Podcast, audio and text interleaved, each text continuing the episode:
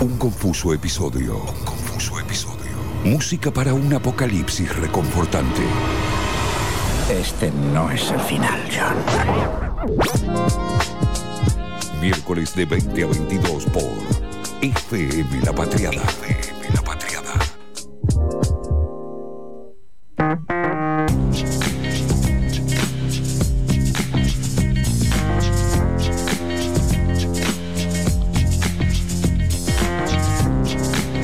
22 minutos pasaron de las 8 de la noche, 22 minutos de esta emisión de un confuso episodio. Estamos haciendo todas las, tratativas pertinentes que hacemos todos los miércoles. Una es cambiar el, el- el- sacar el noticiero de la televisión. Muy bien. Punto número uno muy importante, pero el más importante de todo, sin duda, pedir comida, lo cual ya está haciendo Ley Rosaria y nos deja mucho, muy tranquiles Sí. para adentrarnos en el Perdiendo Tiempo, la columna de Luca Pino. ¿Cómo le va, Luca Pino? Amigos, ¿todo bien? Bien, bien, bien, extrañándote. Bueno, bueno, es, es, es recíproco el sentimiento. Antes de arrancar mi columna, eh, quiero preguntar a Fede Malagrino si tiene a mano el, Sí. el audio número uno para entrar en clima, sobre todo. Para entrar en clima, audio número uno te están pidiendo, Malarino. Por favor, por favor. Ahí vamos. artistas que hoy definen talento argentino. Voy a llamar nuevamente al escribano Agustina Muchasti, que tiene el resultado, la decisión del público, el nombre del artista más votado. Muchísimas gracias, escribano. Aquí está el más votado. Ese señor Ferreira. Está bien. Gra- Perfecto, gracias, escribano. Señoras. Gracias, escribano. Gracias. El escribano me acaba de decir el resultado. El ganador es el negro Daniel Ferreira.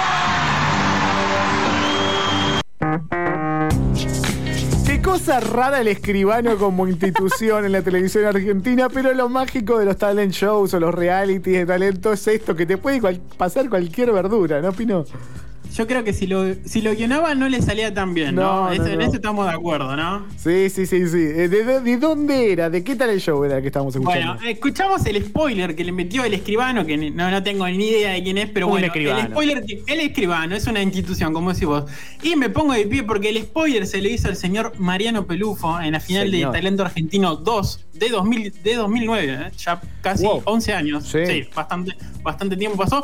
Porque hoy vamos a intentar entender el motivo por el cual después de tanto tiempo, después de tantos años, siguen funcionando en la televisión argentina los shows de talentos o Sí. talent shows, ¿no? Claro. Porque la gran mayoría de estos productos de los que vamos a hablar se importan, ¿no? Eh, Bailando por un sueño de Tinelli, por ejemplo, es una idea original de la cadena Televisa de México. Claro, claro. Masterchef sería eh, también talent show si te contemplamos que Sí, son sí, estrellas. Sí, sí, sí. Bueno, por ejemplo está Dancing with the Star, ¿no? El Bailando con las Estrellas. Claro. También eh, él es ese formato y se ha hecho también eh, concursos de canto con celebridades, por Claro, ejemplo, sí, y sí, sí. soñadores. Entonces, hay, hay como un shade. Básicamente, el talento, no importa sea cantar, eh, bailar o cocinar en este caso, cuenta como talent show. Lo que puede variar un poquito si es, por ejemplo, más reality que concurso, ¿no? Por ejemplo, Popstar tenía algo más de reality que solo de concurso. Claro, sí, porque nada, se. La academia, tenía la academia, por ejemplo. Sí, y, y estaba esa cosa de que se lo ve menos armado que un Masterchef también, ¿no? Que Claro, aunque, tan- aunque tie- hay algo guionado, ¿no? Obviamente, No, como por- no para generar cierta tensión, cierto conflicto. Bueno, hablamos de Popstar,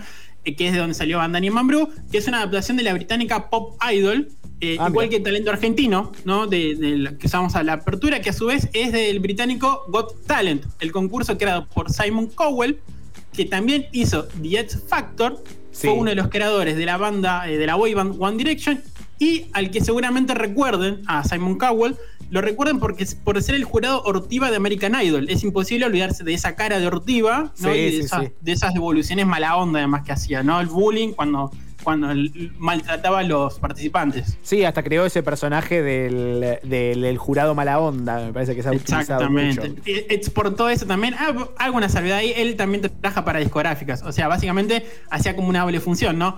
Eh, casteaba gente para ver si terminaba redituando de alguna forma para su trabajo formal. Claro, sí, sin ningún boludo. ¿no? Claro, claro. Y hablamos de los shows de talento y estos concursos, a veces reality, como decíamos, donde personajes exponen lo que creen que saben ante, en teoría, un jurado de notables. Eh, porque es inminente la vuelta de la voz argentina y además entramos en la recta final de Masterchef Celebrity, del Sí. que hacías referencia al principio. Y de hecho, el ayer, eh, hasta el momento, eh, fue uno de los mejores episodios de la segunda temporada. Eh, donde los finalistas, no hubo, mejor dicho, no hubo ninguno de los finalistas al cual le saliera bien el Banoffee Pie. ¿no? Fue Eh, hermoso lo de ayer. Ayer lo Banoffee vi. Pie. Sí, sí, sí. Bueno, Lo pre- eh, visto. preparaste mucho esa pronunciación, ¿no? Sí, no, es algo que me costó. Lo toda la tarde. Además, mi señora es, es pastelera, o sea, no puedo, no puedo, no puedo quedar mal puede en no casa. saber. La tenés que tener re clara, Pino, tal cual. Sí, sí, le pregunto todo. Es mi, es mi asesora en, ese, en gastronomía. Bueno, no sé si lo vieron, pero entre la cocción, el emplatado y el desmolde, ni con la escena inicial del coronel Hans Landa en Bastardo sin Gloria me tensioné tanto, hermano. No sé lo que fue eso.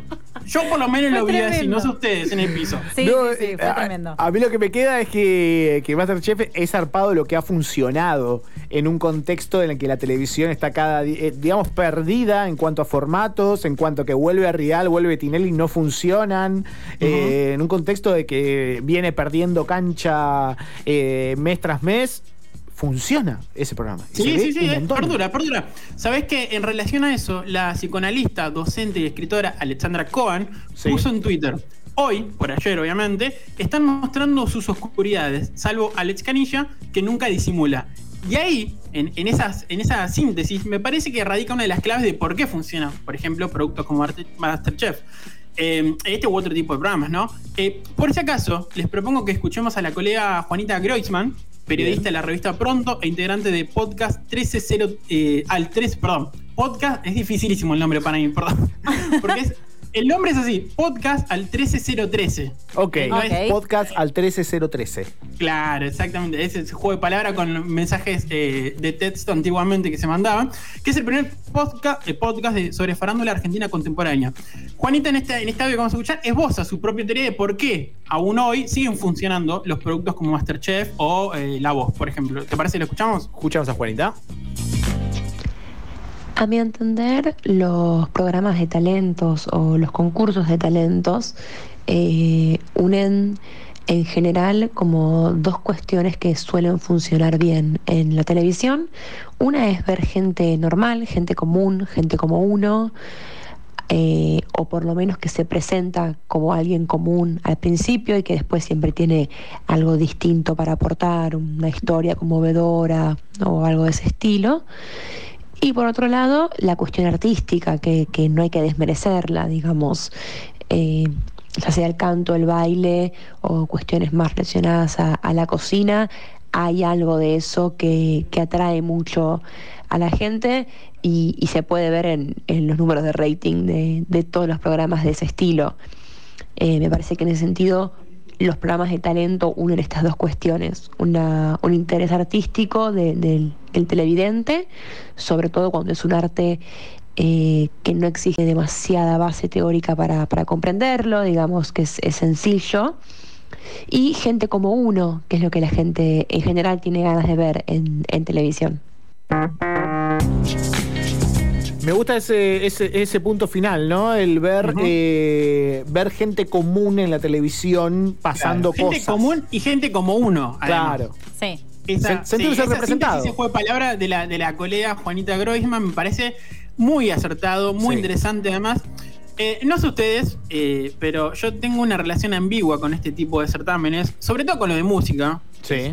lo que más me interesa a mí, porque por un lado me parece que es un formato agotado, Eh, pero no dejan al mismo tiempo no dejan de producir ese ñacán en el resto del mundo. Sobre todo, si tenemos en cuenta esta, esta ambigüedad, ¿no? sobre todo si tenemos en cuenta que eh, las redes sociales hoy en día funcionan como gran semillero de artistas. Sí, Claro. ¿no? Sí, sí, Hoy- sí, sí. Hoy en día no hace falta que un pibe, una piba o quien fuese eh, busque el aval de un jurado o una discográfica para lanzarse a, a- a una carrera artística. Sí, digamos, el, el espacio que, que- Bueno, pero eso es lo loco, porque lo único que queda ahí es la exposición. Porque si el camino lo podrías tener en internet y aún así lo vas a buscar en la televisión, lo que está buscando quizás es no que tu obra llegue, sino que tu cara llegue, digamos, ¿no? Que, que quedes Claro, expuesto. ese- sí, y al mismo tiempo yo me pasa cuando, cuando escroleo que me, me llama la atención la cantidad de personas, o de, de chicos sobre todo, que tienen millones de seguidores. O sea, son micro celebridades, como se le dice eh, eh, en, la, en la jerga. Pero volviendo a este último punto que planteaba Juanita y también como para ir concluyendo, eh, y hablando de la ambigüedad, lo que estamos viviendo de pandemia, cuarentena, restricciones de movilidad, falta de rutina en algunos casos o de desorden de rutina, a mí, por ejemplo, me llevó a conectar de otra forma con estos concursos. Y es muy probable que termine mirando por primera vez la voz. Yo es un producto que en otras circunstancias ni, hubiese, ni hubiese, me hubiese ocurrido mirarlo.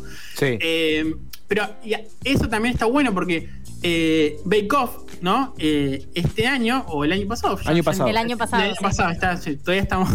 No, ¿qué querés? Es igual, Claro. Pino, es lo mismo. Claro, miren lo que pasó con Bake Off, ¿no? Que eh, está bien, es de otro palo, es de cocina, lo que hablábamos al principio, Fabri. Pero igual, eh, ¿quién se hubiera imaginado que un domingo un concurso de pasteleros amateurs se convirtiera en lo más visto de la televisión abierta? Sí, es una locura. Nadie. Sí, a priori, nadie. Y lo mismo con Masterchef Celebrity ahora. La temporada pasada, que fue hace poquito, no tenía competencia. Ponele. ¿Y ahora qué pasa? Está Tinelli. ¿Y qué es lo que está ocurriendo? Prácticamente le triplica el rating en la audiencia. Es una locura. Sí, sí, O es una locura. zarpado, Imaginarse hace un par de años que algo, sea lo que sea, que no sea fútbol, ponele, le triplique el, el rating a Tinelli. También es como una muerte que ya estaba anunciada, me parece un poco, ¿no? Siempre, siempre venimos, veníamos hablando hace años de cómo, de cómo los nuevos medios y las nuevas construcciones de formato iban abarcando espacio y que iba a dejar morir a la TV tradicional. Pero estamos viendo dos reyes de la televisión como Rial y, y Tinelli siendo apabullados por estos formatos. Sí, igual creo que lo de Tinelli se, se explica un poquito más porque él venía con la vara de él cantando por un sueño. Está bien, él no estaba en pantalla, pero cantando por un sueño no perdió por tanto eh, con, los con los otros concursos que presentaba eh, en su momento Telefe. Eh, pero para lo último, me guardé un último, un último de la, de la colega Juanita Groisman, periodista de la revista Pronto, integrante de podcast al 13013. Muy bien. Ahora sí lo dije bien. Bien. Sobre la repercusión que tiene en este tipo de productos encorsetados, ¿no? Que importamos de otros países, la argentinidad, ¿no? Mirá. ¿Cómo impacta ese ADN argento, ¿no? En este tipo de productos. ¿Lo escuchamos? Por favor, escuchémoslo. Bueno, yo creo que en Argentina tenemos algo que no sé si es bueno o malo, pero una capacidad muy grande de argentinizar los productos. Eh, el ejemplo más claro, a mi entender, sin dudas, es lo que pasó el año pasado con, con Bake Off, que si bien bueno, no es un programa de canto, es un concurso de talentos, porque al fin y al cabo se compite por ser el mejor en una habilidad artística, eh, que es Bake Off, es un formato internacional, muy cuidado, muy prolijo, y en Argentina derivó en lo que, bueno, todos saben que ocurrió como una final que se cambia en el último programa porque la participante finalmente había mentido no, nunca se terminó de saber. Toda una cosa muy argentina, digamos. Lo mismo ocurre con, con el bailando históricamente. Eh, bailando con las estrellas es un formato también de afuera, eh, que en México es muy distinto acá, muy distinto. Tiene una cuota, sí, escandalosa, pero nunca al nivel al que lo llevamos acá. Me parece que en todo caso los argentinos solemos aportar esa, esa cuota de escándalo, incluso en formatos que, que son conocidos por ser familiares. Eh, y no siempre son cosas malas, digo, eh, recuerdo al escribano contando quién había ganado talento argentino, ahí equivocándose, eso es muy argentino. ¿Sabe qué pasa, pibe? Que somos el mejor país del mundo. Yo, invítame la lapicera, papá. La lapicera. leche. Y cena Versuit de fondo ahora. El papa, el papa. Las pibe. mejores carnes. Sí, sí, sí. Bueno, le agradezco a, a Juanita que me refrescó la memoria. Yo no tenía presente eso del escribano y cuando lo vi me pareció increíble. Magnífico. increíble. Además se le hizo a Mariano Pelufo. O sea, a Mariano Al Pelufo. Le el señor. asado a Pelufo. No, no, al señor Mario Pérez. No, pará, Al y yo me acordé recién con, cuando la escuchaba Juanita de lo de Samantha, de Bake Off. Yo me había Bueno, olvidado. ah, claro, el no, final. tremendo, sí. Bueno, pero eso es loquísimo porque fue Sí. también las redes sociales influyendo. Totalmente. eh, en épocas que también podríamos pensar en redes sociales influyendo en generación. Bueno, otro día hablamos de Cobra Kai, Sí. ¿no? Y, y- y contábamos cómo la creación de Cobra Kai, de esa serie que era la, la secuela de Karate Kid, fue eh, creada en internet Sí. por, por fanáticos. Eh, en Bake Off se dio que alguien encontró un video de la No, no, participante, entonces tuvieron que filmar un Tremendo. capítulo nuevo. Es una, una mamushka de medios ahí. Así es, así. Bueno, mencionamos al pasar que vuelve la voz y tres de los integrantes de la voz son Lali, Sí. Lali Espósito obviamente, y Mau y Ricky, que son los hijos de Ricardo Montaner, que también va a estar eh, Uy, como parte jurado junto a eh, La Sole. Pero bueno, Mau, Mau y Ricky, Mau y Ricky son ¿Tienen bigotes, Mau y Ricky? ¿Cómo? ¿Tiene bigotes, Mau y Ricky? ¿Tienen? No, ¿O no? Barba Candado tiene Ah, uno. No sabría decirte cuál, si Mau o Ricky. Ok. O Cam- Camilo es el de. No, vos te por estás eso. con Camilo. Sí, sí, sí, por eso. Sí, vos te estás con Camilo. Bueno, Mau, Ricky y Lali tienen una canción que me parecía eh, adecuada para terminar esta columna. Bueno, cerramos entonces con Lali. Mau, Ricky, a esos dos no lo tengo, pero si son de la familia Montaner me caen mal. Me caen mal porque esa secuencia Opus Dei me, me incomoda un poquito. Y así cerramos el Perdiendo el Tiempo del día de hoy, la columna de Luca Pino. Sí, sí.